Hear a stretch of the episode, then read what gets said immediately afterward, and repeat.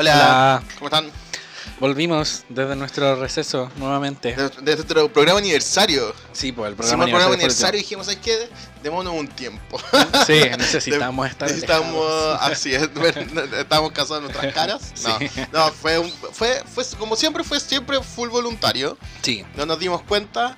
eh, ha sido un verano intenso, pero intenso la buena forma. ujú, Así que, nada, pues queríamos partir este 2020 eh, hablando un poco de nuestras cosas favoritas del 2019. claro. Como el año pasado también fue como el primer capítulo que hicimos lo mejor del 2019. Pero año lo hicimos más largo, porque era como un... claro. Este, bueno, este año vamos a dedicar un capítulo entero a nuestras cosas favoritas en música, película y series, que un poco es el objetivo, el objeto, la misión de este podcast. Claro, no nos vamos a alargar tampoco tanto de No, hablando porque- de cosas porque no queremos También- darle la lata. Eso, y también profundizamos mucho en- durante otros programas del año, de otras cosas favoritas de del año. Por Claro. ejemplo, yo creo que a esta altura es súper obvio que Fleetback es mi serie favorita del 2019. Aquí le les voy a volver a dar- fanáticos de Fleetback Ah, en sí. este podcast. ¿Qué Yo también me- al final me he terminado Ah, viste, pero no le vamos a volver a dar la lata de nuevo de Fleetback porque ya estuvimos una hora y tanto dándosela. Eh, nuevamente también Big Little Lie 2, yo fanático también de ese grupo de actrices y todo, tú también. Y no le vamos a volver a dar la lata de sobre Big Little 2. Entonces queremos hablar sobre cosas que fueron nuestras favoritas de nuestros test, eh, música, película o series, O sea, pero que Quizás no tanto tampoco cosas favoritas, pero cosas que disfrutamos, disfrutamos. del año pasado. Eso mismo. Disfrutamos el 2019. Exacto. Partamos con... ¿Te digo que partamos con películas? Ya, ¿Sí? sí. Eh, con películas. Bueno, con películas también lo vamos a hacer un poco. no, Con los Oscar. co- sí, porque, Porque, como ahí, hay como que vamos a películas profundizar entran- un poco más, Ujú. etcétera. ¿Cuáles han sido tus películas favoritas? ¿Cuáles fueron tus películas favoritas del 2019? Mira, en realidad no vi tantas películas como nuevas el año pasado, pero de las que ¿Algún recuerdo... descubrimiento? ¿Que haya Ah. una película antigua que te haya gustado? Mm, No, en realidad no. ¿Ninguna? ¿Una película no antigua sé. y te hayas dicho, oh, cómo no la vi antes? ¿Dónde esto es demasiado.? No, no, no, porque vi películas muy antiguas, onda Ah. westerns, Ah, ya. a ese toque de Ese antiguas. nivel de antigua, ya. Así que no, no, ninguna como que me haya marcado así como mucho. Sí recuerdo como Mulholland Drive, Ah, ya. que es película muy extraña, Sí, pero po. como que uno que como... ¿Y ¿Te Wow. gustó? No diría que me gustó tanto, pero la encontré como interesante. Interesante. Ahí Sí. es un. Interesante. Claro. Interesante quiere decir que algo me gustó, pero Ya. que no es como para ser así fan y hacerme Eso. polera y todo. Ah, ya, no, perfecto. no ese nivel, ¿cachai?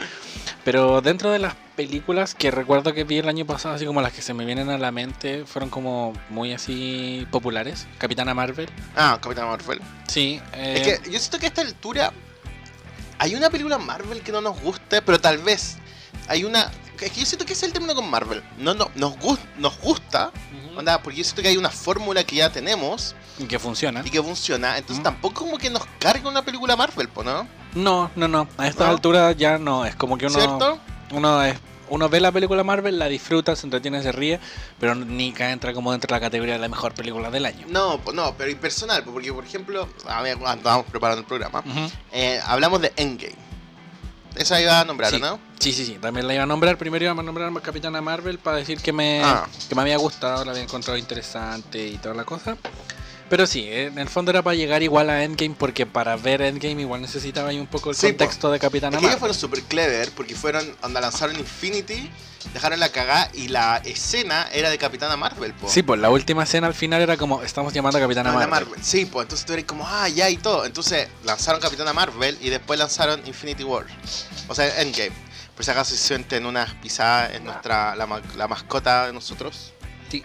El Aitor, que está comiendo. Está comiendo, ¿no? No, no, no ¿No? alcanzó. Ah, ya. Ya no soy patudo. Corre. Ya, po. Estamos tratando de sacarlo de. Ya, ahí se fue. Ahí se fue. Dijo, vine a compartir a comer y. Y se fue.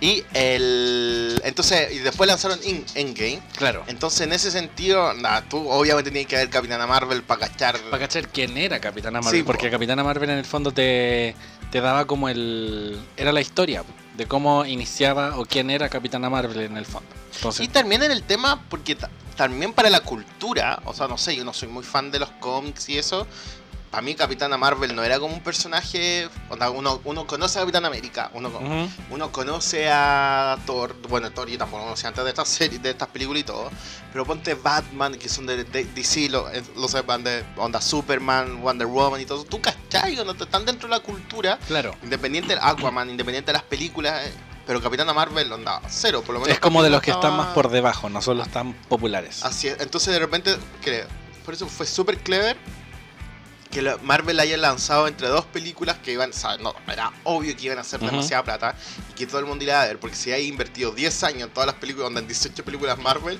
ahora decido no terminar de verlas. Claro. Era ni cagando. No, no, no, claro. O sea, si, si ya pasaste todos los años, era como. En, verdad, no vaya a querer ver como el final de esta el como final, era. eso, po, onda, qué pasaba y todo. Claro, era, era necesario. ¿Te Sí. gustó Endgame? ¿Te gustó cómo finalizó? Sí, me gustó bastante cómo finalizó. Sí siento que quedaron algunos como temas en el tintero o que se trataron como muy por encima. Ah, ya. Por ejemplo, ya, si no lo han visto, mala suerte, pero, Pero me voy a esta mandar un altura, ¿quién no ha spoiler. visto Endgame también? Sí. Sí. Eh, la muerte... Espérate, a esta altura, quien no ha visto Endgame es porque de verdad nunca te interesó. Sí, Entonces es- no la vaya a ver ahora. si porque es básicamente, por ejemplo, en el HBO la repiten una vez a la semana. Así Dos es. o tres veces a la Ah, semana. Así que pero si no la he visto es porque en es realidad como no no. Titanic. Sí. Cuando la repitan Sí. mucho y una película muy larga y tú estás ahí como, oh, la voy a ver de nuevo. Aparte la película duraba como tres horas más o menos. Tres horas y media. Tres horas y no, media. tiene muy larga. Sí, muy, a diferencia larga. de con otras películas que duran tres horas y media, esta como que la- ya te Pero aguantas. es la acción. Es la acción, el tema. sí. Es como que no te constantemente con acción. ah, sí, explosión, explosión, explosión. Sí, pero me pasó por ejemplo que con la muerte de Black Widow, que ya se murió, pero después eh, igual fue como demos la importancia al funeral de Tony Stark. Ah, Ni siquiera sí, po. mencionemos como un homenaje por último Eso. a Black Widow que básicamente se sacrificó para poder salvar el universo, ¿cachai? Sí. Entonces fue como... mm, Sí, eso es verdad. Yo estoy que. ¿Sabéis que en ese personaje me da lata que ella se hubiera matado? mm. Bueno, ahora va a salir la, la película de ella sola. que, obviamente es, con eso estoy como en un poco de hype porque Sí, el porque- tráiler me, me, me dio Sí, vida. po, y todo. No, igual tengo hype por esa. Pero es lo mismo, es como el. Eh, siento que eso, onda, claramente había personajes te, te decían un poco que obviamente hay personajes que importan más que otros. Ujú, claro. ¿cachai? Entonces, igual yo siento que ella de repente merecía más, como más, o algo, onda, porque al final la lloraron como en una escena y era, hagámoslo por ella, y después nunca más la vamos- a nombrar. Sí. ¿cachai? Entonces era, Sí, no, y aparte que igual, igual es entendible, porque en el fondo el que inició todo este como universo Marvel fue Iron Man, entonces Sí, tenés que terminarlo como dándole gloria al Era- loco que y inició era todo. obvio que en po. parte él iba a morir también. Me Ujú. imaginaba poco probable que él era como, me retiro y me voy. Onda, no iba a pasar. Mm. Estaba ahí, era como literal, tenía que morir como para dejar, como que. Era de eso como. Para que te deje de importar. Claro, Entonces su personaje era como eso. Onda, te- la única forma en que ya no pueda hacer algo es John Mm, muerto. claro. Igual siento que estuvo bien que la última película la hayan hecho como oscura, no en términos como de iluminación, ¿Ya? sino que oscura como con términos de, de muerte Mm. y de muertes como trágicas. ¿cachai? La, por ejemplo, la, la parte cuando al principio, cuando habían pasado como cinco meses desde el, el chasquido, Ah, sí, po. que estaban así como en un grupo de ayuda, con los que se habían Ah, ido. eran cinco como años. ¿Cinco años o Cinco cinco, años? ¿no? Cinco años. Cinco años. Cinco años. Cinco años, ento- entonces esa parte fue como bien porque en el fondo mostré como una realidad, así como... Y eso, y no como la maquillay como de, Espérate, de Disney, Muertes definitivas. Eso mismo, son cosas muertes definitivas. Claro. Porque típico que en estas películas, por ejemplo, murió Superman en la DC. Tú cachabas y que el otro iba a revivir igual, po. Onda estaba dentro del juego y todo. Y en esto es como lo mismo, po. Claro, ahí, onda. eh, cualquier personaje que hubiera muerto antes, tú no sabes si era tan definitivo o no, po. ujú, En este sentido, onda, que haya muerto, onda, tú sabes que, que el Capitán América terminó viejo, vivió toda una vida y ahora, onda, ya está viejo en la época Claro. actual. Eh, que la, la Black Widow y que a la vez ahora son definitivas, pues no van a volver. Bueno, por eso la gracia un poco de la nueva película de Black Widow, porque no sabí, onda, creo que es... Leí que parece que la película de Black Widow es justo después del final de eh, Civil War. Sí, está entre ese periodo, entre Civil War y lo que, lo que sigue después. Y Durante se- ese periodo se desarrolla la... Infinity War, po, Sí. ¿no? Eso. Igual hay como una, una teoría así en internet que dicen que el Capitán América eh, cuando viaja al pasado a A lo de las devolver piedras, la- las la- piedras. la- las piedras, eh, como que revive a Black Widow y en realidad envejece con ella. Ah, ya sería super clever. Entonces como que vuelve para atrás, la revive y envejece con ella. Sería super clever. Super, Es super, una de super las clever. teorías. Y la otra es que se Porque quedó con la Peggy Porque tú igual te imaginas y ahora la, la, la, la Black Widow va a ser una película que va a ser un billón de dólares y Marvel no va a querer hacer una segunda película de Black Widow, ¿captai? Es obvio que van a tratar de aprovechar el personaje siempre, tratar de estrujarlo lo más posible. po. Sí, po. Igual ahora con el servicio de streaming se vienen como otras series Ah, y sí, todo, eso me en el que también van a, poco, van a explorar. Porque como que te obligan un poco onda, a, a seguir todo eso. Mm. Porque cuando salgan las otras películas, porque obviamente van a haber otras películas de Avengers, pero con los nuevos superhéroes y Mm. todo, estar obligado a ver esa serie y toda esa historia, y es como en qué momento. Sí. ¿Dónde está el tiempo como para... Sí, porque tengo que dejar espacio para otras series que ya están Sí, pasando. po. entonces de Sí. repente planeo que mientras más viejo me haga, menos me importa. Eso es como me importa, onda, voy a, onda, yo creo que ahora todas estas series van a ser como, onda, vale la pena, onda, pasar Sí, como por hasta esto? qué nivel, hasta qué Sí, nivel me importa. ¿Sabes cuál es lo peor de esto? Yo creo que te pasa, y onda, a todos los que nos gusta esto como un poco la cultura popular en este sentido, tú empezás a ver algo que es como esto y te importa, porque querés ver cómo Ujú. termina y todo. Es re peludo dejar algo a la mitad y dices, "Ay, que chao, no lo voy a ver más, es que ya no lo dejaste al principio. Sí. Pero dejarlo como en la mitad o después de una temporada, igual es como peludo, pues siempre tienes como la cuestión, ay, ¿cómo será? Volveré". Porque si ya enganchaste, aunque sea un poco, es como ya tenés que llegar hasta Tenés el que final. llegar hasta el final. Ujú. Entonces eso me pasa un poco con Marvel. Ya me voy a dar el tiempo de volver por lo menos una serie. Y si es que me pasa esto ya, lo hemos conversado. Onda, somos call y todo este podcast es onda, gay. Onda, no, no- no lo voy a ocultar ni nada. Eh, todos estos superhéroes que son como onda Al The Falcon y eh, Winter Soldier Sí. son tan héteros también, Sí. me carga. Como que siento que tienen los mismos problemas. Onda como que. No sé, me aburre. Entonces siento que. Falta en pantalla el superhéroe que sea abiertamente gay. Sí, no hay. Que siento que en parte los X-Men te, Los- te- te pegan como una pincelada de eso. Eso. Porque yo siempre he hecho como una- la analogía de que el, el ser mutante se puede muy hacer la Ah, analogía sí, con po. ser gay, Con- ¿cachai? sí, po. Ah, Porque lo- los que son mutantes y los papás cuando se enteran los echan de la casa, van a un lugar donde los protege, ¿cachai? Entonces como que todo eso yo encuentro que es como una analogía muy muy acertada. Pues sí. porque, la, tenía- porque la digo yo. Eso, está bien, no, está bien, la, la acepto, la comparto tu analogía. Así verdad, que no, sí. lo- los X-Men como que me, me gustan más que Sí, los, otros, los Avengers. Me pasa, no sé, yo nunca he sido muy de superhéroes, por eso te digo, onda, los. Mar- Marvel lo he visto porque Es como popular. es popular y es como ya la voy a ver al cine, como que tú caché que son de esas películas que tenéis que ver en el cine o si no, no las veís. Sí. Entonces, por eso. Pero bueno, nos fuimos Ya, en volada sí, y nos todo. fuimos muy en volar, pero ¿Cuál es ya otra película Eh, te haya gustado el 2019? Midsommar.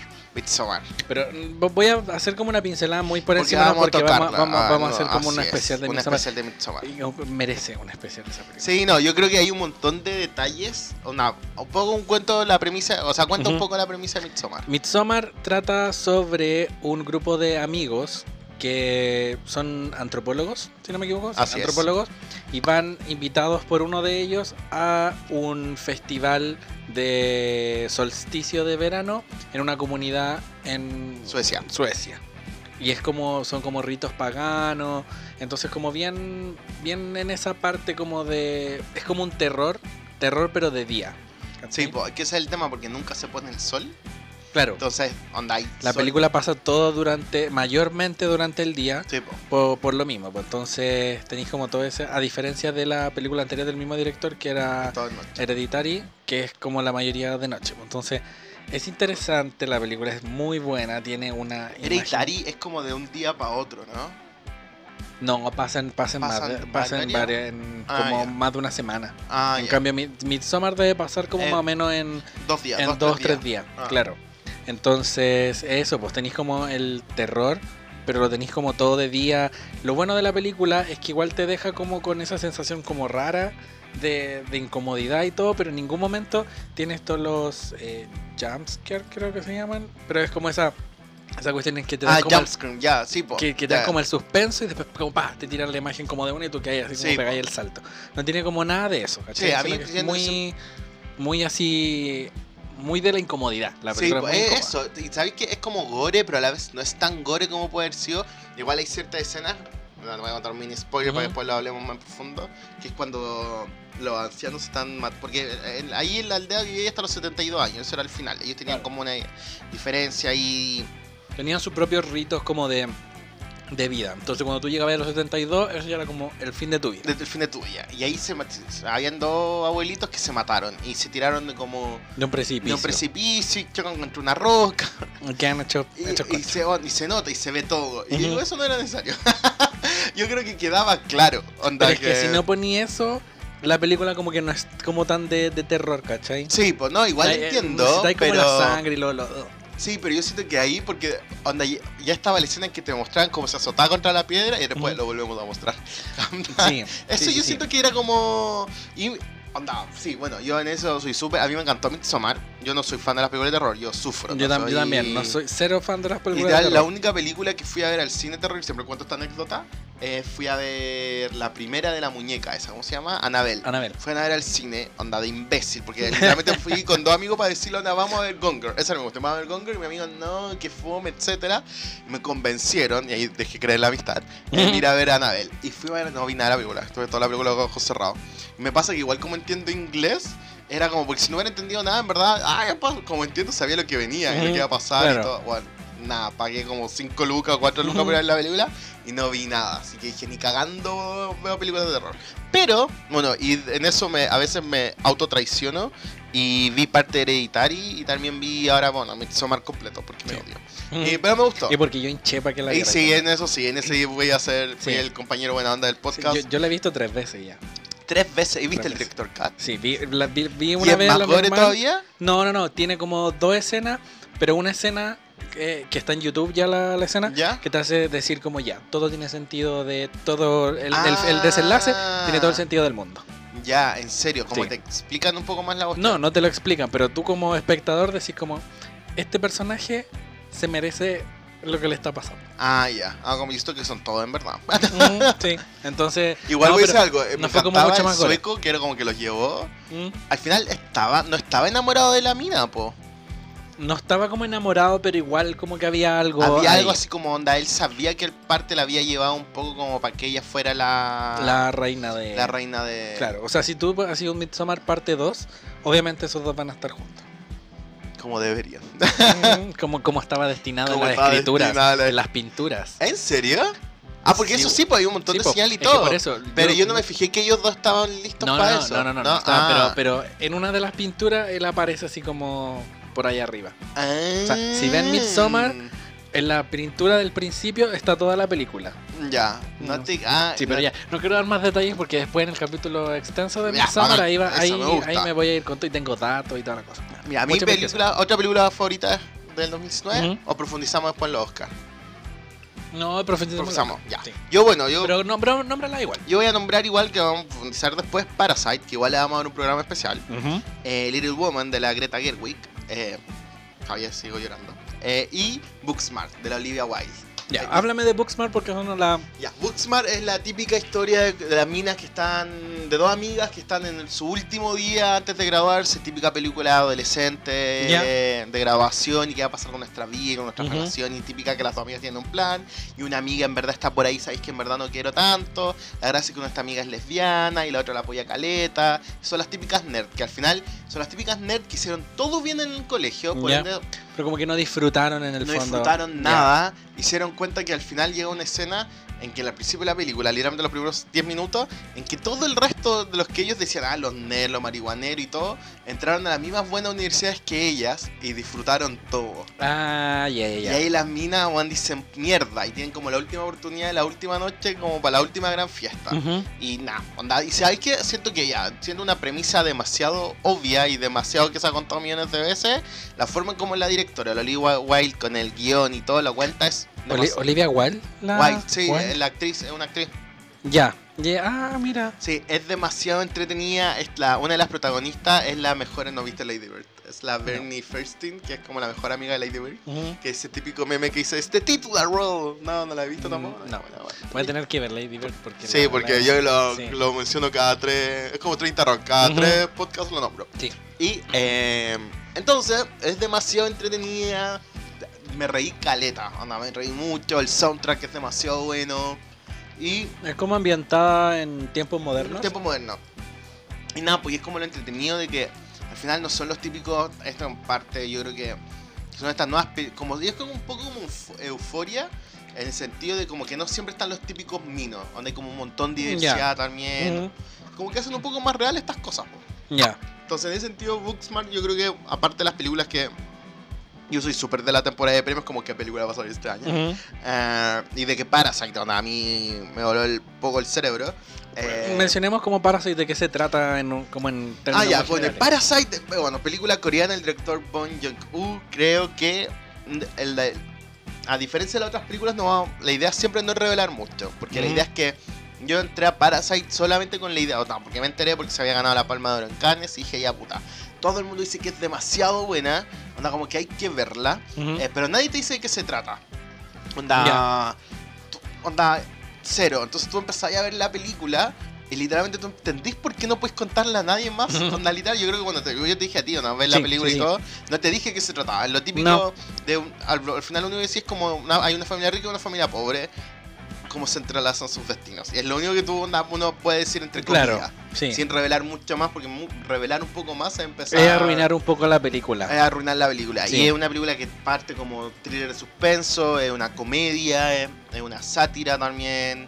Eh, yo siento que en algún momento es un drama, ya, ya como para el final. Sí, tiene como de todo un poco. A mí lo que me gustó mucho de la película fue que era un constante agregarle cosas. Agrega- Entonces tú decís es. como ya, la película le agregó eso ya. Bacán, va a seguir en esta línea. Pa, le agregaron otro más. Pa, otro más. Y es como ya, ¿hasta qué punto va a ¿Hasta llegar esta punto? Y película? Hasta que al final tú ya estás ahí onda. Sí, muy increchendo la película. Ah. Sí. Y tú sabes que al final el típico, onda, porque es lo único, tú sabes que ya va a llegar un momento en que todo, todo como todo este castillo de naipes un poco se va a caer. Se va a caer. Y tú decís, ¿cómo, onda, ¿cómo van a salir de esto? ¿Cómo van a...? No, y la forma en que se cae el castillo de Sí, naipes po. es como. Y al final también enfermo inesperado, como que nunca pensé que, que eso pasa. Tú con otras películas, por, onda, tú, por ejemplo Booksman, tú cachai que van a tener un problema, tú cachai que se van a volver a buenar y tú cachai que van a terminar amigas forever. Ujú. Tú sabes, y de repente el camino anda... anda, Es que claro, es como en el fondo la estructura narrativa de cualquier o película. Un poco con Midsommar también me pasa que como película de terror, y voy a mandar un mini spoiler acá y todo. Tú cachai que la mayoría va a morir, ¿cachai? Ujú, no sabes claro. cómo, ni quiénes, no voy a decir quién y todo. Pero tú cachai que va para allá. Onda, Claro. me- onda, la película no sería la película, estábamos todos vivos, ¿cachai? Ujú. Con Parasite no. Con Parasite tú no tenías idea en cómo va a terminar esto. Ujú. Onda, no. Y de repente llega un punto en que tú creís que la película va para un lado y tú decías, ah, bueno, va a quedar la cagada cuando se enteren de esto. Y al final te das cuenta que nunca se enteran, pero que queda la. No se enteran, estoy mandando un spoiler ahí, Ujú. pega un poco. Pero. uh, pero nunca, po, nunca. Por lo mismo que dijiste tú, van agregando más información, van agregando más información, van agregando más cosas. Y hay twist, twist, twist, twist. Entonces, onda, por lo menos la Parasite dura dos horas. La última hora yo creo que nunca había estado tan tenso. Anda así, creo que quedé sin uña. Y era como cuando estás en una montaña rusa Sí, y tú decís, ¿me volvería a subir a esta Eso, weá? eso es una película como Ah. que le va agregando tensión. Tensión. Ahí está. Eso es. La tensión llega hasta tal punto en el que tú ya estás así como, ah, que se corte luego este hilo para que explote luego porque ya no puedo dar como más de la tensión. Literal, literal. Sí. Entonces, Eh. para si- en verdad, y, onda, y lo otro, lo, y- típico, onda, como se terminó la década, era como mejores películas, y te juro, onda, la metí en mis Mm. mejores películas de la porque tengo mejores películas de la década, es terrible. Eh, y lo hice, dije, bueno, onda, sí, onda, está al nivel de que, onda, un montón de películas que, onda, me marcaron hace 10 años atrás, y no puedo creer que esta película, onda, no, no tengo duda de que esta película en 10 años más la voy a tener como mega presente. Vas a comprar el Blu-ray así todas las ediciones posibles que puedan salir de la película. ejemplo, The Social Network es una de las películas que más me gusta y que salió hace años atrás y cada vez que la, antes ya no tengo cable, pero cuando la agarraba en cable Ujú. la veía mil veces y onda, y es todo lo mismo. Eh, igual que Girl, que es del mismo director, y es lo mismo, es la misma cuestión, entonces siempre vuelvo a eso. Y yo siento que con Parasite es como, no dudo que si alguna vez, o de siempre volver. Ahora por no está en Netflix, no está en Amazon Prime, no está en HBO Go, y estoy seguro que al minuto que llegue, obvio que la voy a ver de nuevo. Una vez al mes. una mínimo. literal, así Mm. como nuevos detalles, nuevas cosas y todo. Sí, a mí me pasa como un poco con Midsommar. Como que la podría ver 10 veces más. Ay, no sé, yo no podría, encuentro tan gore igual un poco. No, a mí me encanta. Es que Sí. cada vez le voy, le voy descubriendo como algún detalle, Más alguna sangre. cuestión así entonces como no, me, me, me encanta. Sí, no, es verdad, ese tiene eso. Y la historia es muy, es muy... No, y tenéis razón, Midsommar tiene eso, tiene Mm. detalles, tiene un montón de detalles. E incluso, voy a decir algo, la película te dice cómo va a terminar. Yo creo un poco. Mm, sí, Tú sabes toda la información de la película al principio. De hecho, la, pri- la primera... Sí, una... es una- la, fijado. primera, la primera... Lo, prim- lo No, primero que te eso. abre la película es una pintura. Sí, po. Y en esa pintura está toda la historia. Toda la historia. De hecho, en las entrevistas que veía como de los actores, como, fíjense las paredes, fíjense las Ah. pinturas. Decían como, Entonces eso, pues. quizás, ¿qué más cuestiones hay ahí Sí, que uno no se da cuenta? Y está ¿cachai? lleno de detalle y eso igual lo hace más bacán, po, porque te das cuenta que no solo hacer la película por hacer. Sí, po. ¿Y sabéis que cuál me pasó eso también? Eh, que fue una en, irl- en irlandés. Voy a mandar un, mi- un mini spoiler acá porque tú no la has visto, yo sé que no, No, la has no la visto vi. y todo. Pero tú, ¿cachai que onda, eh, el pic de la película te lo dicen en los primeros dos minutos? Tú no te das cuenta hasta que termina la película. Te sin verdad, tú sabías cómo iba, qué iba a pasar. Y- ahora la- voy, voy a saber eso. no, da lo mismo, es que sabéis que no te das cuenta porque no lo... No está como explícito. No, está- no es explícito, Ya. no, no, para nada. Pero tú después cachai y todo y, ah, como la genialidad de, de él, un poco de ¿Del del? Martin Scorsese. ¿no? ¿Pero Yo creo- está escrita y dirigida por él? no, está con otro guionista y está basado en un libro que se llama igual el irlandés y todo. Pero yo siento que esto no es, esto es más del director que del, del guion. O sea, Del puede ser que del guion. Ujú. Obviamente es del guion y todo, pero la forma en como que no te das ni cuenta. Ya. Ah, ah, ah, ahí Voy, lo- voy- voy a... Voy a es. verlo. Bueno, pasemos a lo otro. Al siguiente, te- al siguiente, la siguiente categoría. Eh, siguiente categoría, música. Música, ya. Nosotros, bueno, ya hemos hablado, de- de- obviamente, los dos vamos a nombrar a Taylor probablemente, pero Sí. ya no vamos a profundizar de nuevo porque hicimos un programa capítulo sobre el Lover de la Taylor, pero claramente fue uno Pero de sí, definitivamente que- uno de- estaría dentro de los mejores álbumes Ah. que al menos yo escuché del 2000. Sí, a mí igual, me gustó harto. Yo 19. nada, me ha costado asumirlo, pero en verdad estoy full in love del Lover de la Taylor. Sí, Entonces- sí, es como que, de hecho, gracias a ese álbum, yo como que ahora puedo decir que le tengo como un poco de cariño a la Taylor. Es que pasa también, como que le creo un poco más.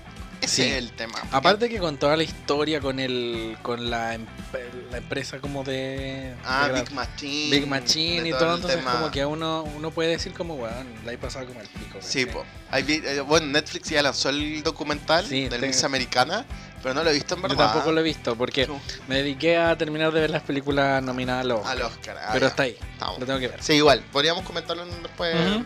Pero sí, igual Lover. Otro, ¿Algún otro álbum que te haya gustado mucho en 2019? Tengo tres. ¿Los digo los tres? Do- Dilo los tres. Ya, uno, uno también lo, lo comentamos, en- lo vamos a comentar un poco en un capítulo eh, futuro, pero es el, el de la lana del rey, el Norman fucking Norman Rockwell, fucking Rockwell. que ya, lo escuché este año, no lo escuché cuando salió, Ah, ya. no lo escuché como en el momento, 2020. lo escuché el 2020 y como sale el 2019 puede decir que es uno de los buenos álbumes del 2019. Me gustó bastante y mm, ahí el, el datito que importante, que estaba producido por el Jake Antonoff, Así es, el mismo del el melodrama. mismo de y Melodrama. el mismo del Lover. Y eso, ese, ese dato yo no lo sabía. el mismo del. Lover. Así es. Sí, pues así que nada, pues uno de los buenos buenos Sí, álbumes Eso. Ah, Independiente de que algunas canciones, para mi gusto en general, duran mucho. Por ejemplo, hay una eh, Venice, Venice Beach, Beach. Ah, nueve minutos. Sí. Pero la primer- cuando recién salió esa canción, yo fue como, qué paja, nueve minutos. Pero ahora que la escuché como de nuevo junto con todo el álbum, y es como ya. te- Pero yo siento que un poco es como lo que se le permite a la lana. Claro, sí. Yo siento que la lana, a diferencia de otras, como ella está. En sí, la lana igual es una cantante pop y que juega bajo las reglas del mundo pop. Ella se le permite un poco más porque ella la música que hace es más alternativa. Entonces se le permite un poco estos como lujitos de tener una canción de nueve minutos. Claro, aunque igual siento mucho con la lana que todos sus discos son como iguales. Sí. No, pero En, es que. en la misma línea. Así es, yo siento que este igual, pero yo siento que este lo. Yo siento que tal vez la producción yo lo leo más, a diferencia de los de los Ujú. otros. Yo siento que con la lana igual hay un antes y un después del Norman fucking Rockwell. Sí. Igual dejó como. se dejó la vara alta ella misma. Entonces Sí. el próximo disco que saque va a tener que ser. Va a tener que sí. Yo creo que la Lana un poco igual aspira a eso. Ujú. onda, por, de repente por la, trayectoria musical que ella ha tenido. Y también piensan, ella salió hace 9, 10 años y ya llevamos como su sexto álbum. Ujú. Quinto, sexto álbum. Entonces ella, ella aspira un poco a ese tema de la como masividad. Pero a la vez eh, no es cualquier cosa. Una Claro. no la veis de repente con los típicos singles poperos para lanzar y todo. No, ella está muy involucrada en el tema de la música y todo. Entonces, no, amigo, yo ap- apoyo tu.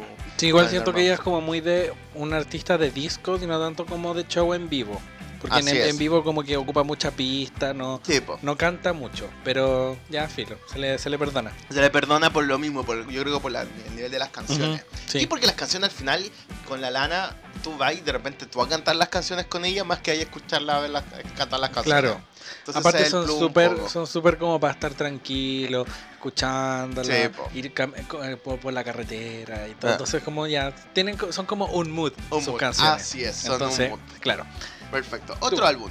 Eh, no sé, no, no sé si como el álbum completo, pero sí el de la Charlie XCX. Ah, se llama Charlie el, el Sí. disco. Tiene canciones súper buenas. Siento que tiene como unos bops así geniales. Ya. Aparte que igual sacó como sacó casi todos los singles como por separado y después sacó como el álbum como con dos o Sí, tres canciones más, pero siento que nos dio como música como para disfrutar, para bailar, para para pasarla bien, ¿cachai? Sí. Y siento que eso es ella, es como- ella hace música no como para para vender ni para ser como famosa ni nada, sino que es como música para pasarla bien. Entonces como que si hace un disco así, como que yo lo, yo lo, lo disfruto. Me pasa que no me gusta ella. No, ¿No? sé, no, no. No, intento, sé que súper me pasa, lo he intentado, así como le voy a dar la oportunidad por lo mismo, porque como que la mina igual te vende harto el producto y te va a dar toda la parada y como yo llevo mi carrera y la música y todo y colabora con personas que me encantan, pero no, ¿No? no, no, no me da. No sé, eh, pero Bueno. eh, está- onda, Para los no- gustos colores. Por eso, sí, no, pero súper, yo nunca soy de esos como onda porque no me gusta, es terrible, no. Onda, yo reconozco que puede ser muy buena, Sí. pero no, en verdad no... No, no, no, no fluye. No contigo. fluye, sí, no, Mm, como que mm, no. Está no, bien. No, no, no Conmigo sí. el camino, así es. ¿Y el tercero? El tercero es el disco de Sigrid que se llama Soccer Punch. ¡Ay, sí! Sí, me gustó Galeta. Me Sí. gustó Galeta, Galeta, Galeta, Galeta. Siento que es como de esos. ¿Sabéis qué me gustó de ella? Que siento que es como pop puro. ¿Cierto? Sí. Es como cuando nos salió el, el de la Kelly Jepsen, no el primero, el segundo, el Emotion. Ujú. Y al final era pop puro y todo el mundo lo amamos porque es como un álbum de pop puro y Sí. es como que no tiene colaboraciones, no tiene otros tintes de otra... Es pop, es solo pop. Es solo pop. y es sí. entretenido. Sí, Sí, no. este, este álbum sí, a mí me pasa con, con pocos álbumes que en los que me gustan todas las canciones. ¿Cierto? Sí, Sí. no, bueno, igual, yo lo he escuchado un par de veces y lo encuentro demasiado entretenido. En verdad no, sé Ujú. por qué no, no se me ocurrió, pero en verdad me gustó. Y porque salió también al principio del año Salió pasado, como ¿no? en marzo. Sí, pues. No, no, fue- no, no, no. Salió como, creo que entre abril y mayo, por ahí. Ya, pero hace rato. Es que aparte ya tampoco es como muy famosa en el... En, En este el- hemisferio. En, el, en este hemisferio, sobre todo en el gringo, ¿cachai? Ah, Ella ya, es, eh, es- eh, es más europea, ¿cachai? sí, po. Pero igual le ha ido bien. Sí, no, es súper. A mí en Sí. verdad no, ahí te apoyo, anda. Ujú. sí, Charlie Chavo. pero la, con la Sigrid no, me gustó. Quiero, quiero que caleta. todavía sí se mantenga así como un poquitito bajo perfil, Como antes de que se vuelva ah, como ya. muy mainstream. Porque Ya. de ahí ya que a la Sí, se, y empiezan se a pierde. colaborar y se meten en una onda. Sí, sí. no, no, no, no. se pierden un poco, Sí. ¿cierto? Sí. Sí. A mí me pasa, igual tengo como tres álbumes, aparte, bueno, el de la Taylor que habíamos conversado, eh, el de la Ariana también me gustó, pero lo vamos a profundizar después. Eh, me gustó mucho uno que se llama, bueno, esta es eh, una cantante un poco alternativa que tuvo, este es su cuarto álbum si no me equivoco, y pero lanzó uno en el primer semestre, no me acuerdo qué fecha en específica fue, el primer semestre del 2019, que se llama, la, es La Way is Blood, y se llama Titanic Rising, yo creo que te jodió con esto, ¿no? Sí, me dijiste que lo escuchara, Sí. lo intenté, pero no. Pero no, ella tiene no. una onda, sí, Mm. tiene una onda, Quiero es darle como, otra es oportunidad. como, una- es como los, tiene la misma voz como los de la Karen Carpenter, de los Carpenters, Ujú. pero como un poco más dark. Y siento que los Carpenter igual siento que son full dark. Como, como que no dicen son tan felices como no, los Carpenter son full dark. No, la Waste Blood es como. anda un poco así. Y este álbum en específico, el, el álbum se llama Titanic, Rise- Titanic Rising. Eh, es- y es como un poco habla del calentamiento, el calentamiento global, de qué va a pasar con nosotros. Ella obviamente es media depre, para tú escuchar y onda, no que termináis en, el- en un punto super hype el álbum. Ujú. Pero me encanta. Yo debo decir que fue mi álbum favorito del 2019. Onda, Ya. onda, todos los años siempre digo, tengo como un álbum como que me llama mucho, me llama y lo repito, y lo repito, y lo repito, y lo repito. Pues todas las letras, las canciones, onda, todo. Ujú. Ese fue el Titanic Rising de la Waves Flood. Onda, lo recomiendo a morir. Onda, siento que.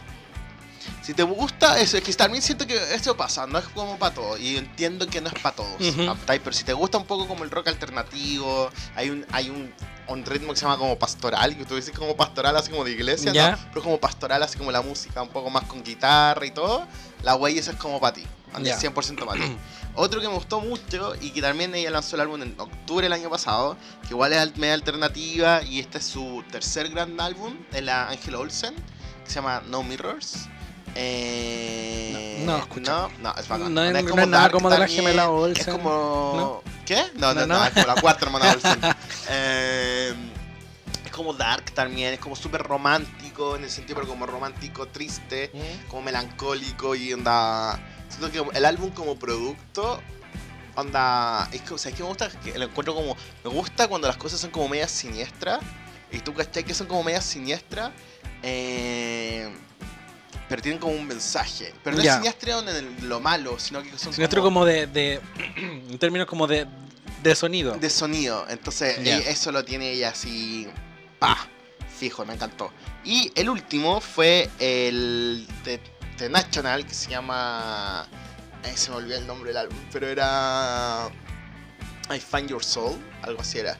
ya. Eh, la voy a eres buscar muy fan, tú eres muy fan de Yo soy National. fanático a morir de The National, álbum que saca, álbum que igual no era no era tan antes, debo decir que lo encontré en un periodo de mi vida en que estaba estudiando para yo soy abogado, tú eso lo sabes, y me puse a estudiar dere- en- en- estudiando derecho y encontré su álbum así como música para estudiar, porque típico donde el silencio me mata.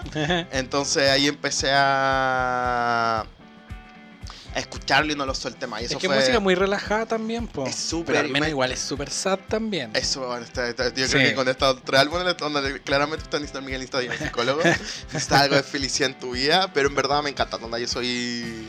eh, Espera, les voy a decir el nombre, I, I, fi- I- ah, I- I'm- I'm- I'm- ah, no lo puedo decir, I'm Easy to Find, Ya. ese es el nombre del álbum. ¿Y cuál es la gracia de este álbum? Un poco que, eh, bueno, este es su séptimo álbum, eh, ellos lanzaron hace como dos años, que ellos lanzan álbumes como cada cuatro años, lanzaron uno que se llama Sleep Well Beast, que bueno, la rompió y todo en términos alternativos de lo que ellos son. Eh, pero, ¿cómo se llama? El... Pero, pero, pero, y dijeron ellos como, pa, creativamente, ¿cómo podemos seguir? Invitaron a un montón de mujeres a cantar con ellos. Entonces las canciones por primera vez tienen como un punto de vista femenino, ¿no? porque The National igual se le dice que es como muy música de papá.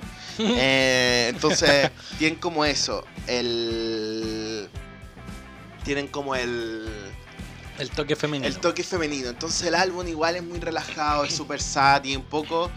eh, pero nada, nada, siempre me llega, en verdad todo lo que hace The National como que me llega un poquito. Como Mm. que intento que no me llegue, como que dijo, no, voy a matar mi distancia porque soy de esos como que se involucra demasiado con la canción. Ya. Pero nada, me encanta, anda la compasión y locura. Y no quiero, quiero hacer un, solamente nombrar dos.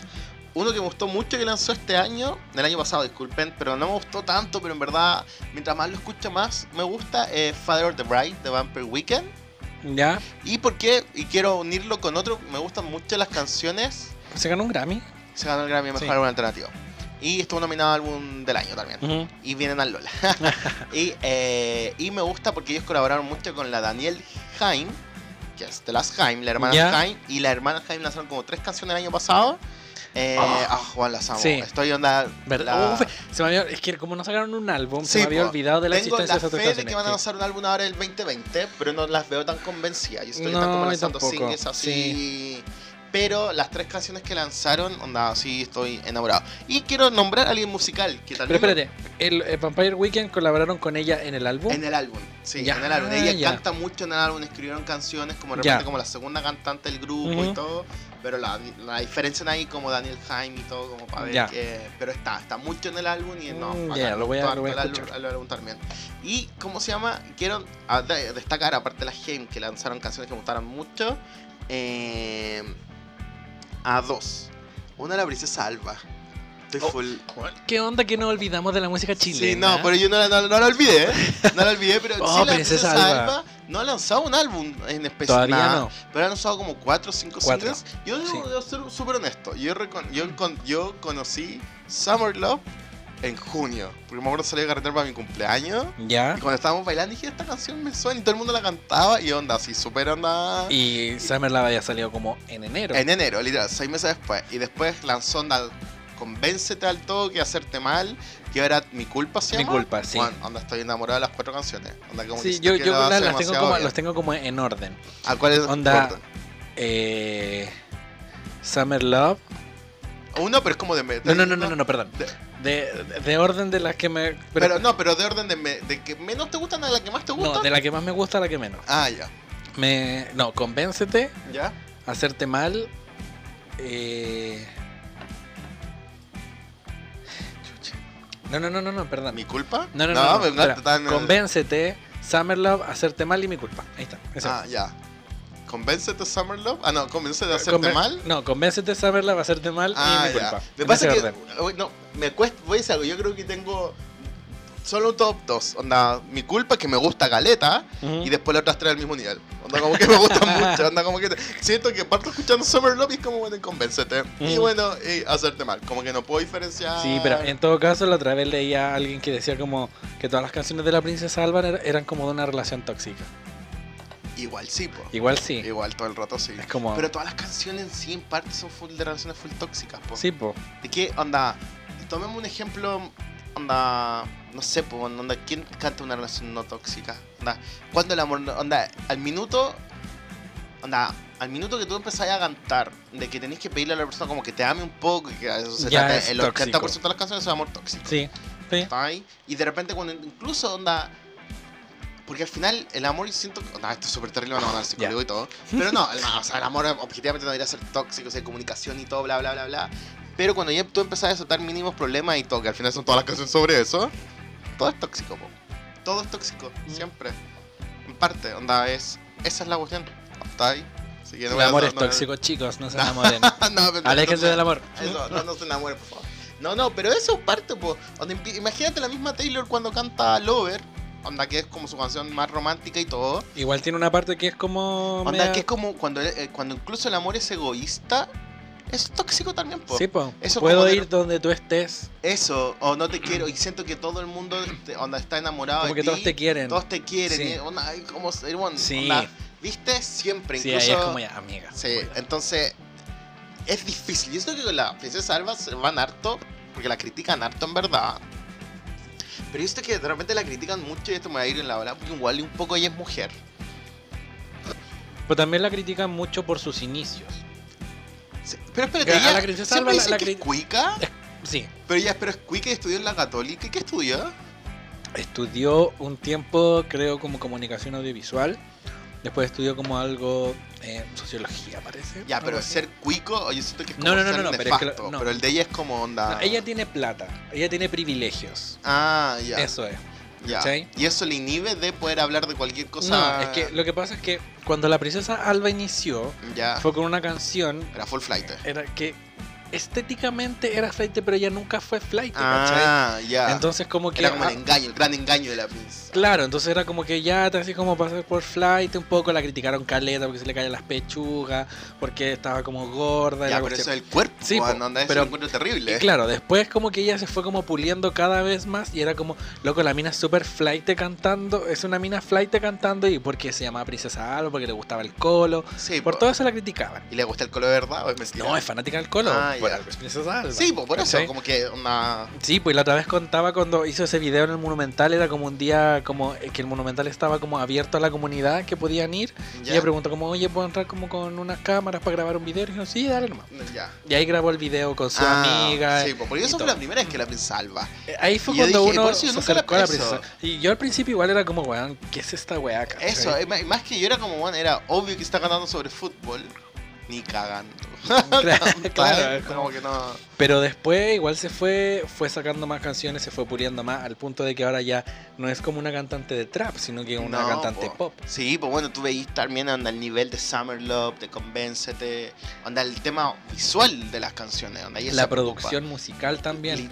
Eso, entonces está a otro sí. nivel, así es. Habla, ah, y justo que nombraste como, como la princesa Alba, me acuerdo, Gianluca también. ¿Ya sabes qué? El disco de ah, Gianluca sí. Me gustó demasiado.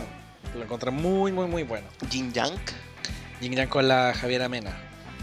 Esa es la canción. La canción, pero claro, el disco Pero se la llama se Yang. llama Yin Yang, Sí, sí, po. sí, Ah, bien bueno el, el disco. Tiene varias canciones que se alejan también un poco como del trap convencional. Tienen como un poco algo de pop también metido. Las letras también son súper profundas. Así Sí, que no, yo lo escuché y en verdad igual me gusta el Gianluca.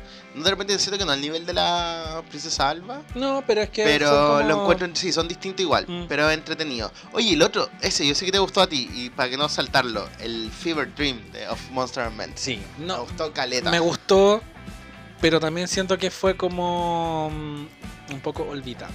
Sí, me pasa que, ¿sabéis que Siento que al final cuando estos grupos hacen, me pasa un poco como con Coldplay. Cuando estos grupos hacen este tipo de música, al principio siempre va a ser original porque tú estás entregando tu punto de vista. ¿cachai? Eh, y después el segundo álbum va a ser parecido y el tercer álbum va a ser parecido porque al final tú tienes un estilo que a menos que estés entregando un punto de vista distinto, como lo hace Vampire Weekend o lo hace The. National, que al final ellos tratan de buscar otras voces, otra idea, etcétera, otro ritmo, va, va- tu álbum va a ser uno más. Claro. Yo creo que a mí me gustó, a mí me gustó tanto el segundo de of Monster como que me gustó mucho el primero, así como fanático a Sí, morir. sí, sí, sí. El segundo fue como me y el tercero Cero me gustó. harto. Sí, también. Pero siento que que igual volví. tienen que ir como buscando también un sonido como más popular para poder eh, internalizarse aún Sí, más. po, porque Aunque tienen muy como el estigma de ser islandeses. Sí, po, sí, que son todos rubios, tenéis no, el, el estigma de que tenía a la Bjork, Ah, tenía. mm, ¿Cómo que se llama este otro grupo?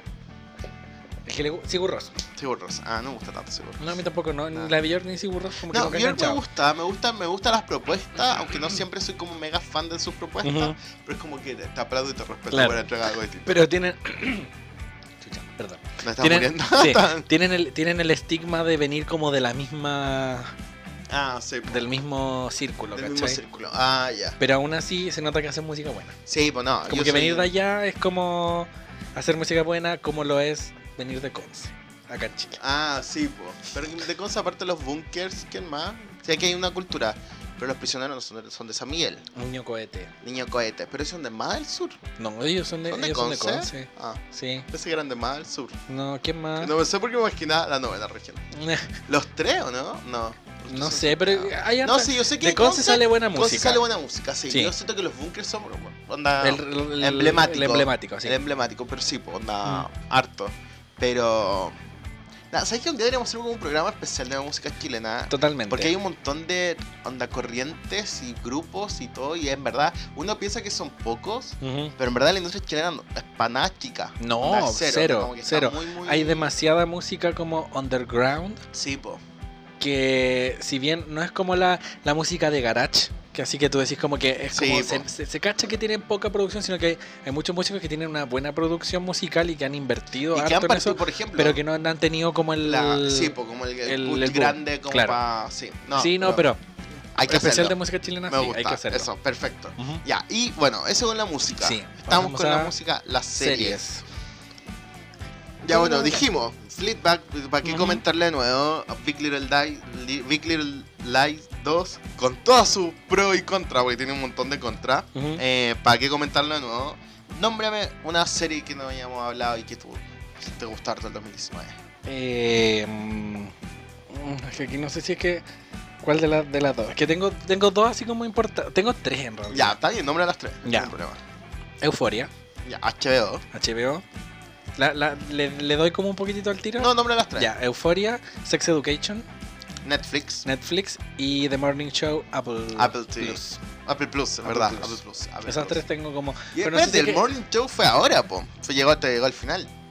Sí, po, la vi este año, Sí, pero es del No, 2019. yo, pues de Sí, 2019. me pasó como con Big Little Lies, que yo decía como, no, sí, es de este año. es como, Ah, pero todavía, no, verdad, verdad, verdad, verdad. Mm, Ya, pero, Pero- Euforia. Euforia primero. Euforia. Gran serie encuentro yo. Desde el punto de vista de la historia. Porque yo no vi skins, pero mucha, leí que mucha gente era como Euforia es como, como un skin lo- en esteroides. Eso, como gente. la- Skin, no, yo tampoco la vi, pero la gente como que la marcó mucho. Claro, Skin. Mm. Pero igual hay gente que también las separa porque son como muy distintas. Skins era como muy muy en el pasado, por así decirlo, en otros tiempos, y Euforia es como muy jóvenes Es que eso, y po, drogas en el mundo de hoy. Es que sí representó a la generación de ese tiempo, porque era lo que estaba pasando en ese tiempo, no, no sé, por el año, la, la década del 2000. Eh, ahora Euforia eso, pues, es como, onda, una, una serie obviamente para la generación Z, porque habla un poco de los problemas de la generación Z. Sí, po. La droga, la sexualidad, eh, el tema de la diversidad sexual, Ujú. que eso no se toca antes, siempre era como un personaje gay, y ahora como es súper válido que en verdad tú- todo el mundo le pasa, tú estás viviendo un, un espectro de la sexualidad, Claro. onda, no, no es fácil definirte solo de uno, hay una personaje, un personaje trans que es la protagonista, ¿o no? La amo, sí. Entonces, yo creo que el- la serie, pues, he visto los dos primeros capítulos, el- es honesta en ese sentido. Y Exactamente. estéticamente, No, yo estéticamente es otra wea. ah, Porque tiene una tiene unos planos, unas tomas, unos juegos de cámara que te hacen estar como muy inmiscuido adentro Sí, de los de cada cuenta- uno de los personajes y las cuenta situaciones. eso, las típicas, porque uno piensa, onda, toda esta historia de estudiantes, de adolescentes gringos y todo, que están para la cagada y un montón de cosas, son series súper cliché, y Sí. tienen que buscar la forma en como el original de contártelo. Y yo creo que Euphoria encuentra eso, tiene Sí. la clave para contarte las, las cosas de forma Sí, original. sumado a eso también tiene eh, el soundtrack también que es muy bueno, ¿Mm? que está hecho por Labyrinth, Sí, que es un, es un- como un DJ. no sé si es como, No, es como como un DJ eh, medio rapero también, creo que es como, no sé si es europeo, inglés, no estoy seguro, No pero ya. tengo idea. Él hizo como el, el soundtrack de, de la serie y como que todo mezclado hace que la, la serie sea como súper interesante de, de ver visualmente, de conectarte con los personajes y de querer saber más como de cada, de cada mundo y todo porque es... Es que aparte que es una historia en tiempos modernos, en tiempos de redes sociales, en Sí, tiempos po. de en el que vives en base a eso. Es una serie actual y al final es honesta con eso, po. Claro. Ese es el tema, no es como una serie que tú de repente te preguntáis y en qué momento hablaron esto y en qué Ujú. momento no. Es onda, es onda, una serie honesta en ese sentido. Sí, hay, hay capítulos en los que yo literalmente quedo así como mal.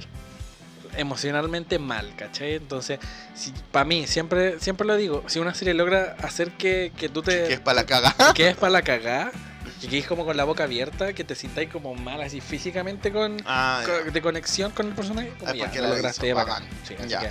Sex Education también eh, no es parecida, cero parecida. Cero parecía. Pero lo único que tienen en común es que también son adolescentes en el colegio. Eh, Sex Education e- en ese sentido es como un poco más positiva, porque eh, Euforia te muestra como la, mierda, sí, ¿cachai? Estar en la mierda. En cambio Sex Education te lo muestra como de un lado como más positivo, pero sin, sin dejar de lado que son adolescentes viviendo problemas de adolescentes. Al problema de adolescentes. Pero lo, lo que me gustó sí de Sex Education de la primera temporada era que trataron los temas de sexualidad muy de una manera muy muy ¿Didáctica? correcta, muy didáctica y muy enseñando de manera muy implícita, Ya. ¿cachai? Entonces como que para alguien de que hoy en día ve Sex Education sale con información importante, ¿cachai?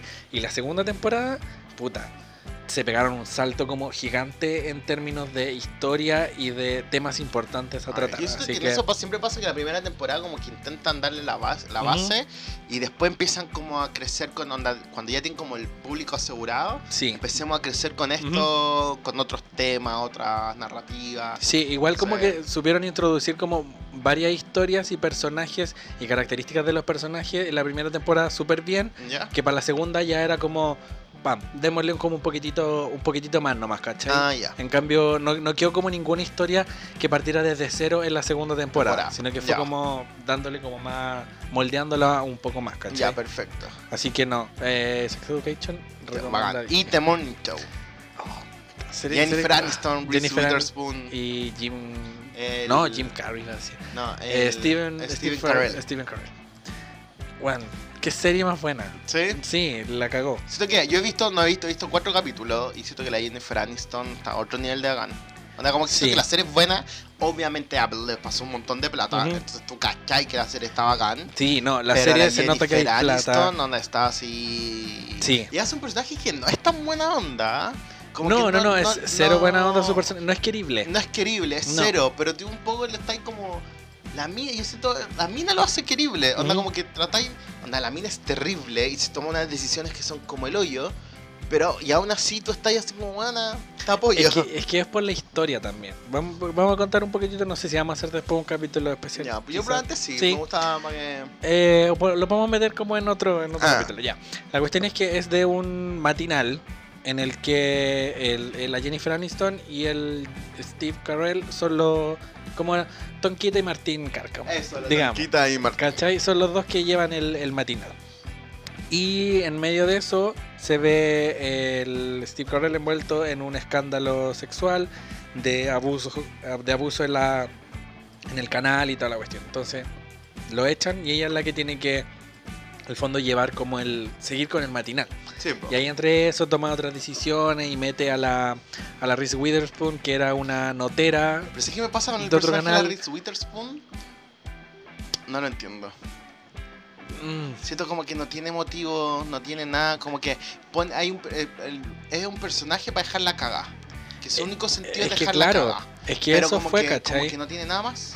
Es que, es que en realidad es eso, es su personaje, es su personalidad, cómo está construido y todo, es, es la estrategia de la Jennifer Aniston, pa- o sea, del personaje de la Jennifer Aniston para incomodar al canal. Sí, po. Pero al final termina siendo como Una catarsis. una todos. catarsis para todos, ¿cachai? Entonces Sí, no, pero es que no les quiero contar. Ya, no, sin después spoiler, pa- sin después spoiler. pa- de- la, la serie ¿Dónde se puede a- ver esa? Porque... En Cuevana. En Cuevana, eso. Porque, no todo a menos que tengan Apple, Sí, Apple. TV Plus y toda esa cosa, la pueden ver en Cuevana 3, está hasta el capítulo 9 y el capítulo 10 está en Cuevana 2. Ah, es bueno, eso es buen, sí, buen no, dato. así que para que porque no son nueve, porque yo dije, ah, son Son nueve diez ca- capítulos y después era como No, en no, mi aplicación favorita de series era como, no, son 10 capítulos. ¿dónde, ¿Dónde está el...? Pero claro, y el, el capítulo 10 es para ello. Sí, Sí, Ah, ya. ese es- Hay con ese llegar, capítulo no. entonces- Yo, yo, yo literalmente los, los últimos 20 minutos, yo no cerré la boca en, en los 20 minutos, literal. Literal. Ah, ya. Bueno, los 20 bueno, minutos bueno. con la boca abierta. Yo, vi- yo vi hasta el cuarto y como que en verdad después no me motivé más a verlo, como que aparecieron otras cosas más.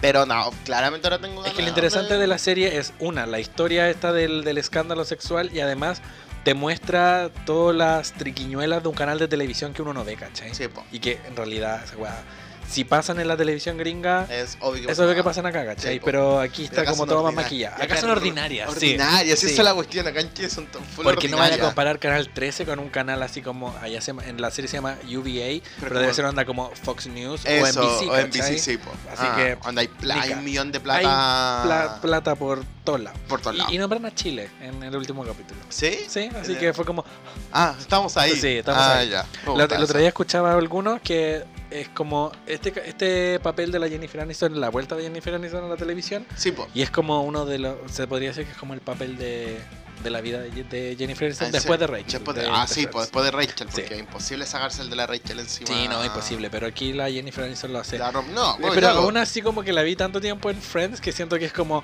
la Rachel, pero así como teniendo 50 años. Tiene 50 años, Sí. eso es. Sí, más encima siento que la de Jennifer Aniston la ejerció bien igual. Sí, Porque obviamente hay un montón de tratamientos encima Mm, de ella y todo, obvio. pero hay algunas que se les notan los tratamientos. sí, no, está pasa piolita. Y siento que la gracia de gastar toda la plata es que no se te note que gastaste toda la plata. Sí. Eso es como el. Y la está logrado. Y está Jennifer eso. Aniston lo logró. Logró. Bueno, yo tengo aparte, bueno, dije Fleetback, Big Little Light 2. eh, yo soy más de más de series nuevas de temporada antiguas. Onda, la, tempo- la tercera temporada de The Crown. La voy a nombrar. Yo soy fanático. ¿Sabes que no me gusta tanto el tema? No soy muy amigo de la monarquía, en verdad. Cero, pero por The Crown, así como que. Digo, bueno, en verdad Aceptas. acepto. así como no, no, no viviría bajo una monarquía, pero en verdad me gusta. Siento que, ¿sabes qué me pasa? Que siento que está demasiado bien hecha la serie. Ya. Onda, y siento que la, la- las actrices que han personificado a la reina, la Ujú. primera la Claire Foyle, en la 1 y la 2, y ahora la Olivia Colman que va a ser la 3 y la 4, pero obviamente salió solo la 3. Y ahora en específico la que hizo de la, la Vanessa Kirby, que hizo de la hermana en la primera y las dos temporadas, que se me olvidó el nombre, la, la Margarita. Y ahora la Elena Bonham Carter. Bueno, al final yo siento que la serie, nos gusta o no nos gusta, se trata de ellas dos. Y hay, y hay series que hay capítulos que se tratan de otros tantos, pero si ellas dos no tienen química, yo creo que hubiera cagado. Y yo siento que hasta ahora, por lo menos la- la- la- en esta temporada, ya, yo creo que ya está, es obvio. La Olivia Colman y la Aleta Bonham Carter la llevan, ¿no? Tienen demasiado buena química. Y nada, me encantó. Onda, siento que la Olivia Colman ahí tiene como cuatro escenas que yo usaría como para su reel de lo de Así como, bueno, tenéis para elegir como varias. ¿no? Haciendo rupi. Onda, tenemos un montón para que vamos a hacer la campaña. Eh, entonces, no, me gusta Galeta, me gustó mucho. Siento que, obviamente, sé que me gusta también que la serie no es como pro monarquía. Ya. ¿captai? Te Eh, muestran todo, pero no la enaltecen tanto. No, no, es como que te dicen esto es un trabajo y, y a la vez te, te hablan un, po- un poco igual, te, te- te hacen notar un poco también de que está una monarquía en esta... en esta- pero no, nu- no es, nunca ha sido tan pro monarquía, porque la Mm. monarquía es necesaria. Obviamente hay momentos que el personaje te dice esto es importante, bla, bla, bla, bla, bla, pero como que la serie tampoco te lo vende tanto. Ya. ¿Captai? Y tal vez- a veces te habla de por qué están tan alejados como de la realidad. Entonces, no, siento que es bueno. O sea, The Crown es una mezcla que hay mucha plata y por ende hay buenos guiones, hay buenos directores, hay buenas actuaciones. Hay como Ujú. toda una mezcla bacán. Es Sí. lo que el- yo creo que es de las series en las que Netflix está invirtiendo la plata. Sí, ¿y Porque hay sabes por otra, qué? otra serie en la que se nota que. Que, ¿cómo cuál? Ahora ya que pusiste eso. No sé. No, no, da no, no, no se me viene da ninguna. el nombre. No, no Ya. se me viene ninguna, pero deben haber algunas series que. No, Onda, para todo el- la- la- todas las series que hay. Series canceladas de Netflix, por ejemplo, que obviamente. Ah, ya- sí, pues onda, ponte Sense8, pues onda, eso. No, no, Sense8. se- se- No, se- es que había la- mucha plata Por ahí. ejemplo, había una. no, pero que- espérate, pero yo voy a eso, no. No es que no pongan plata ahí, sino que Netflix la canceló porque era muy cara. Ah, claro. ¿cachai? Entonces era como preferimos de repente dar la plata en otras series, Ujú. porque yo creo que Netflix se tenía que afirmar los primeros años, no solamente como que la gente viera sus series, sino que necesito que nuestras series nos den premios. ¿cachai? Claro. Porque nos trae publicidad, nos trae validación y un montón de cuestiones más. Yo siento que Sense8 lamentablemente le, tal vez fue popular, no tan popular como ellos quisieron, Claro. pero no les dio los premios. Porque yo creo anda, Sense8 no me hubieran nominado una vez a un Emmy, puta, tenemos cuatro temporadas. Mm, de más. Sí. Entonces, y Netflix gasta la plata que no tienen en, en- que graben en 20 países. Entonces, esa es, la cuestión. Mm. Otra, bueno, otra serie, otra segunda temporada que me gustó mucho es la segunda de Killing Eve. Ahí visto que a la gente no le gustó tanto esta temporada. Y tú la abandonaste también, ¿o no? No, todavía no termino de ver. Vi como los primeros dos o tres capítulos y estaba como buena, pero fue Sí, como. no, yo mm. siento que después hay un twist ahí. eh, que estas, son de estas típicas series que terminan las temporadas en. Disculpa. ¿Cómo volvís como el status quo? Que hace la serie bacán. Y Eve se demora un poco en eso. Ya. Llega eso en un momento. Y vamos y todo. Y ahora, no, al final de la segunda, no voy a contar spoiler. De nuevo es con lo mismo. Como que vuelven a romper el status quo y tú no sabes. Tú sabes que va a volver en algún momento, si no la serie no va a funcionar. Ujú. ¿cachai? Pero siento que la química que hay entre las dos actrices, entre la Sandra Oh y la. La Jodie Comer, bueno, está así como que la rompen. Y me gusta mucho que este año la Jodie Comer se haya ganado el Emmy, se haya ganado el BAFTA, le hayan nominado un montón de premios, porque siento que la serie entró por la Sandra. Ujú, Sí, totalmente. La, la Sandra Oh fue la que la llevó, la hizo y todo. Pero eh, siento, siempre, siempre sentía que el, el- el personaje que la llevaba más Eh, era sí, la. el de la Villan, Sí. Villa- Villa- Villanelle. Entonces Sí. siento que en ese sentido la Jodie Comer ahí lo, lo tomó bien. O sea, nada, me encantó la segunda. Otra que está en Netflix, eh, dos que están en Netflix, la tercera temporada de Paquita Salas, que vamos a hacer, no lo quiero profundizar mucho, Vamos a hacer una especial de Paquita Salas. Con invitados, pero eh, bueno, me encantó. Yo ah, repito. Paquita Salas una vez a la semana y la tercera temporada tiene un millón de escenas que son entretenidas y que amo y todo.